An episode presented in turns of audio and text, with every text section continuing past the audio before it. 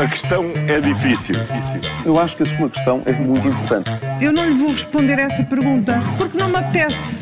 Ficará eventualmente a pergunta no ar. É uma boa pergunta essa. Paulo Ferreira e Júlio Magalhães, esta quinta-feira falamos de geringonças fracas, diocese a duas velocidades, um presidente em esforço. Majuca, começamos por eh, desconhecimento coletivo. É verdade, já repararam quase todos os casos recentes sabem-se só pela comunicação social. Eh, agora, Júlio, foi o encerramento daquele lar na Lourinhã. Tem sido assim nos últimos meses. Nunca ninguém tem conhecimento de nada pelas vias institucionais, mas sempre pela imprensa. E depois eh, correm a tomar medidas como se fossem muito energéticos e muito determinados. Eh, este lar da Lourinhã já tinha antecedentes. Ontem vários testemunhos falaram que a forma como os idosos eram tratados já corria há muito tempo, de boca em boca. Se não tivesse sido divulgado na comunicação social, estaria mais de 10 anos em funcionamento.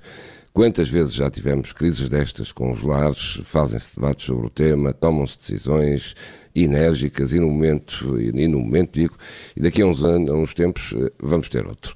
É, é assim difícil fazer um levantamento de lares e monitorizá-los com frequência. Ontem, claro, foi encerrado este lar, uma medida muito determinada, mas para trás ficam anos de maus tratos porque não há fiscalização adequada. Olha, e como é que Marcelo vai aguentar até amanhã sem comentar de duas em duas horas tudo o que se passa no país e no mundo? Calma, o Presidente da República dá esta quinta-feira uma entrevista à RTP e ao público, daí este silêncio que é, esteve a aguentar. É, exato, até certo ponto está resolvido o mistério, não é? Da inédita contenção do Presidente da República nos últimos dias. Não comentou a TAP, não comentou os labirintos por onde se meteu a Igreja na questão dos abusos sexuais, não esteve sequer na procissão do Senhor dos Passos, em Lisboa, como é habitual, como foi habitual nos últimos anos.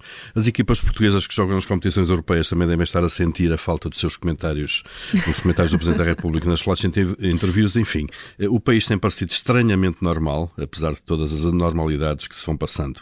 Nos últimos dias já havia quem sugerisse que era importante ir ver se o Presidente da República estava bem, mas cá está. Marcelo está a conter-se nos últimos dias porque vai dar uma entrevista uh, agora. Vai, ele costuma dar uma entrevista todos os dias uh, e agora substituiu essa por uma mais formal amanhã. Vamos então aguardar.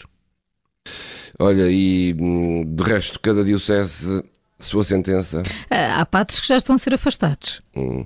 E será que isto vai ser mesmo assim? Umas dioceses a resistirem ao afastamento dos padres, alegando que as desculpas, a penitência e o perdão fazem parte do catolicismo, e outras, como o de Angra do Heroísmo e Évora, a tomarem ontem, sem demoras, a decisão que parece óbvia para todos, afastar os padres suspeitos, pelo menos até terminar a investigação.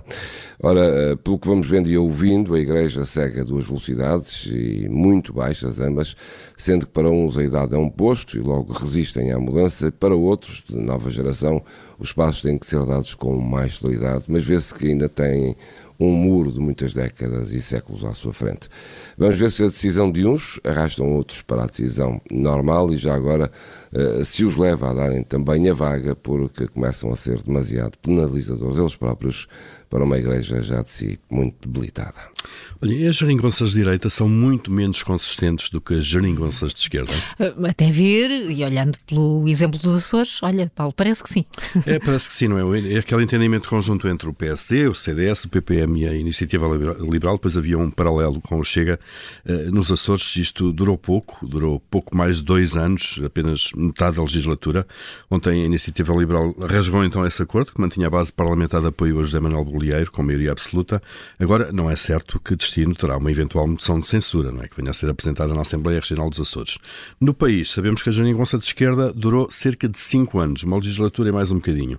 Portanto, quem já está à, espera, à espreita disto nos Açores é o PS, uma novela política, obviamente, que vamos seguir nos próximos episódios. Sim. Paulo Ferreira e Júlio Magalhães com as perguntas que marcam a atualidade. Amanhã há mais, sempre depois das notícias das sete. Até lá já sabe, pode ouvir esta e todas as edições em podcast. A questão é difícil. Eu acho que a sua questão é muito importante. Eu não lhe vou responder essa pergunta porque não me apetece. Ficará eventualmente a pergunta no ar. É uma boa pergunta essa.